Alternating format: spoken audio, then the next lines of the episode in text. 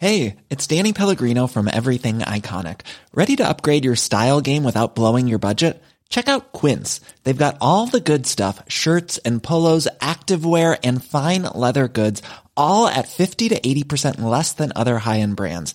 And the best part? They're all about safe, ethical, and responsible manufacturing. Get that luxury vibe without the luxury price tag. Hit up quince.com slash upgrade for free shipping and 365 day returns on your next order. That's quince.com slash upgrade.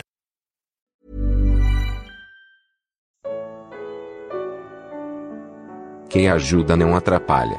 Evangelho de Lucas. Comentário de Mari Persona. Uma leitura desatenta do versículo 15 de Lucas capítulo 18 pode nos levar a pensar que os discípulos estivessem impedindo as crianças de irem a Jesus. Embora essa fosse uma consequência do que eles faziam, na verdade eles criticavam os que levavam as crianças. Ali diz: O povo também estava trazendo criancinhas para que Jesus tocasse nelas. Ao verem isto, os discípulos repreendiam os que as tinham trazido.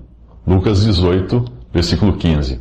Você pode causar um grande estrago à obra do Evangelho atrapalhando os que querem levar as pessoas a Jesus. Chamamos a isso de evangelizar. Porém, evangelização não é tarefa da igreja ou de alguma missão ou organização, mas de cristãos individualmente. Para isso, alguns recebem de Cristo o dom de evangelista, conforme explicado em Efésios capítulo 4, versículos de 8 a 11, onde diz que quando Cristo subiu em triunfo às alturas, deu dons aos homens e ele designou alguns para evangelistas. Como ocorre com os outros dons, citados no mesmo capítulo, na mesma passagem, nenhum homem ou curso teológico pode fazer de alguém um evangelista ou tirar tal dom que a pessoa tenha recebido, pois os dons e o chamado de Deus são irrevogáveis. Romanos 11, 29. Eu conheci uma vez o pastor de uma denominação que me confidenciou, Mário, eu não sirvo para ficar no púlpito ensinando crentes e nem tenho jeito para visitar os membros da congregação. O meu prazer é estar nas ruas pregando o evangelho. Ele tinha sido consagrado pastor entre aspas, por sua religião, mas o seu dom era de evangelista. E a responsabilidade do evangelista é para com o seu Senhor, e não para com uma organização, ou igreja, ou qualquer coisa assim. Mesmo os que não têm o dom de evangelista podem fazer o trabalho de um. E parece ter sido esta a razão de Paulo dizer a Timóteo: faça a obra de um evangelista, ou faça o trabalho de um evangelista, em 2 Timóteo 4, 5. E antes que você pense que é só falando, falando, falando que se conduz alguém a Cristo, veja o que Pedro aconselha as esposas de maridos incrédulos. Do mesmo modo, mulheres, sujeitem-se a seus maridos, a fim de que, se alguns deles não obedecem à palavra, sejam ganhos sem palavras pelo procedimento de sua mulher, observando a conduta honesta e respeitosa de vocês. Isso está em 1 Pedro 3, de 1 a 2. Sempre que os homens tentam interferir nos dons que são dados por Cristo, acabam atrapalhando o trabalho daqueles que querem levar adultos e crianças a Jesus, como acontecia com os discípulos nesse capítulo. Mas existe uma outra maneira de colocar tropeços à salvação de alguém, conforme nós veremos nos próximos três minutos. Os discípulos impediam aqueles que tentavam levar as crianças a Jesus, talvez por acharem que aquilo era conversa para gente grande. Eh, Jesus os repreende, deixando claro que a fé não é dos que se consideram entendidos, mas do que se colocam na condição de simples crianças, que creem em coisas que não conseguem compreender. Mas o capítulo 18 de Lucas traz ainda outros empecilhos à fé e à salvação. No início do capítulo, ao falar da insistência da viúva pelo auxílio do juiz, o Senhor sinaliza que tem os seus ouvidos atentos ao nosso clamor.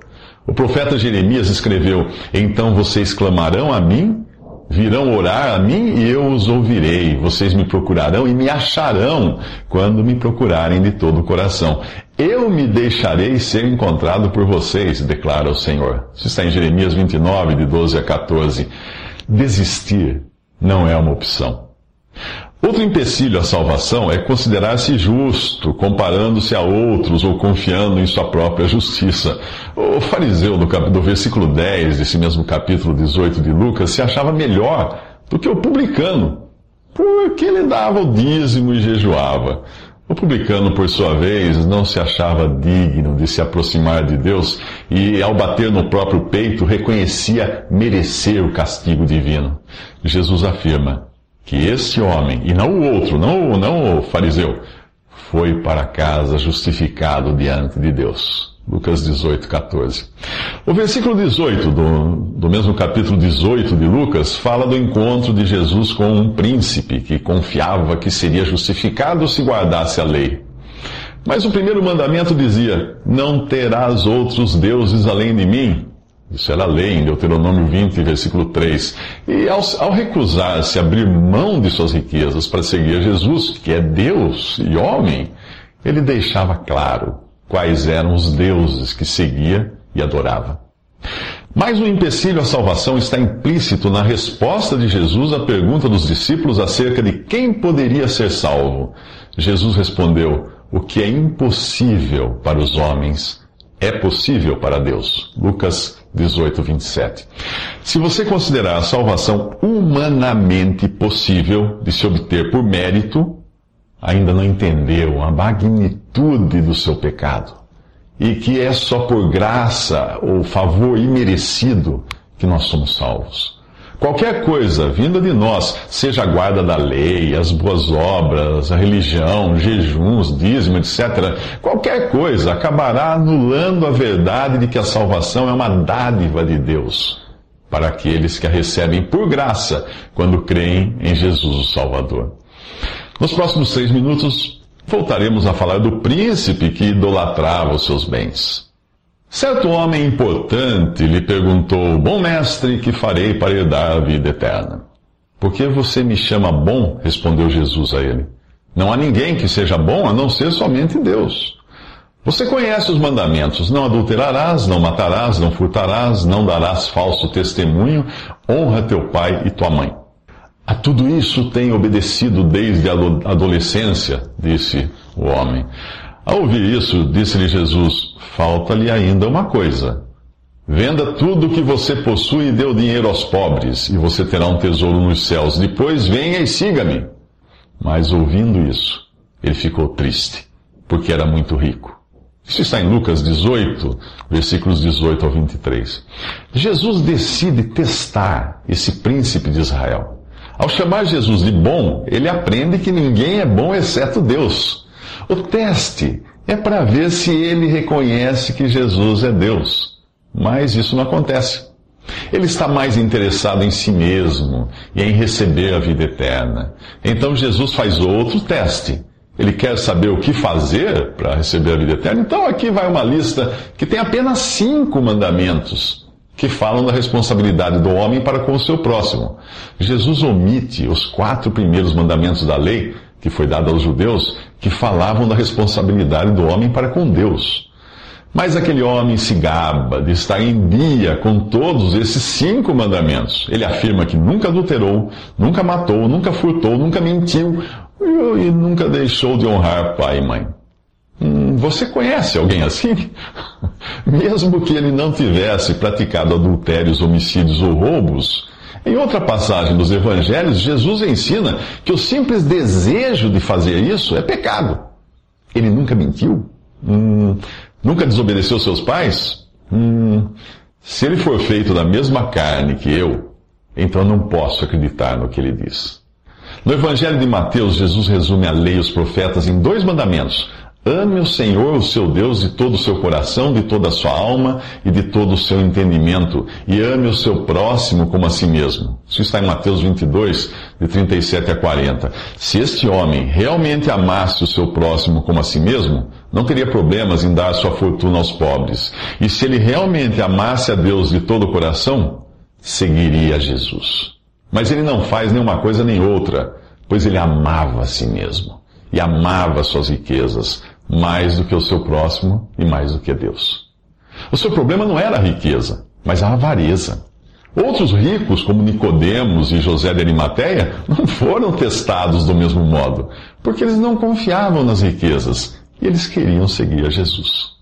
O homem rico saiu decepcionado da conversa com Jesus. O seu coração revelara que ele só se importava consigo mesmo e com suas riquezas.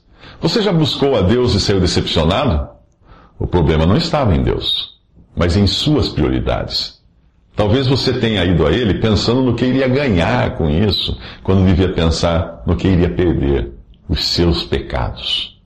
Você só pede por socorro quando sente a lama bater no queixo, e aí percebe que vai perecer. O primeiro clamor de um pecador convicto não é por riqueza, saúde, prosperidade ou algum outro benefício, mas para que Deus o purifique de seus pecados, algo que homem algum consegue fazer. Deus pergunta através do profeta Jeremias: será que o etíope pode mudar a sua pele? Ou o leopardo as suas pintas? Assim também vocês são incapazes de fazer o bem, vocês que estão acostumados a praticar o mal. Jeremias 13, 23. Será que você acredita ser capaz de escapar do juízo eterno sendo bom? Isso não é. Isso é tão possível quanto fazer passar um camelo pelo buraco de uma agulha. O pecado fez de você réu, culpado e merecedor do juízo, e a única saída é aceitar o perdão divino. Um condenado, ele pode ser liberto se cumprir a sua pena ou receber um, um perdão judicial. É o caso de uma mãe culpada de causar a morte de um filho por acidente. Primeiro, o juiz a condena, e depois a isenta da pena, concedendo perdão por misericórdia. Nem pense em cumprir a pena imposta por Deus para os seus pecados, pois ela é eterna. Então, só lhe resta confiar na misericórdia divina e clamar por perdão. Trata-se de um perdão que decorre de uma pena cumprida em sua totalidade por um substituto seu, Jesus. Na cruz, Deus fez dele pecado por nós, derramando sobre ele em três horas de trevas uma eternidade de castigo. Agora, pela fé e por graça, você pode ter um perdão completo, independente do peso dos seus pecados e do juízo que eles mereciam. Jesus comenta quão dificilmente entrarão no reino de Deus os que têm riquezas, porque é mais fácil passar um camelo pelo fundo de uma agulha do que entrar um rico no reino de Deus. E os que ouviram disseram: Sendo assim, quem pode ser salvo? Mas ele respondeu: Os impossíveis dos homens são possíveis para Deus. Lucas 18, 24 a 27. Em seus devaneios, os teólogos ficam discutindo se cabelo seria uma corda de amarrar navio e agulha um portão estreito. Mas o assunto de Jesus é, é a impossibilidade de o homem salvar-se a si mesmo. É isso. Então, nos próximos três minutos, vem Pedro e pergunta: E o que eu ganho com isso?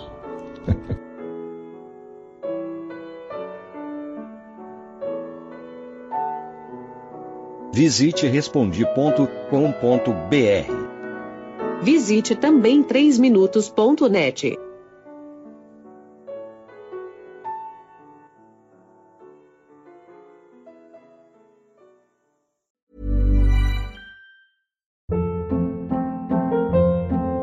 Hold up. What was that? Boring. No flavor. That was as bad as those leftovers you ate all week. Kiki Palmer here, and it's time to say hello to something fresh and guilt-free. Hello Fresh. Jazz up dinner with pecan-crusted chicken or garlic butter shrimp scampi. Now that's music to my mouth. Hello Fresh. Let's get this dinner party started. Discover all the delicious possibilities at hellofresh.com.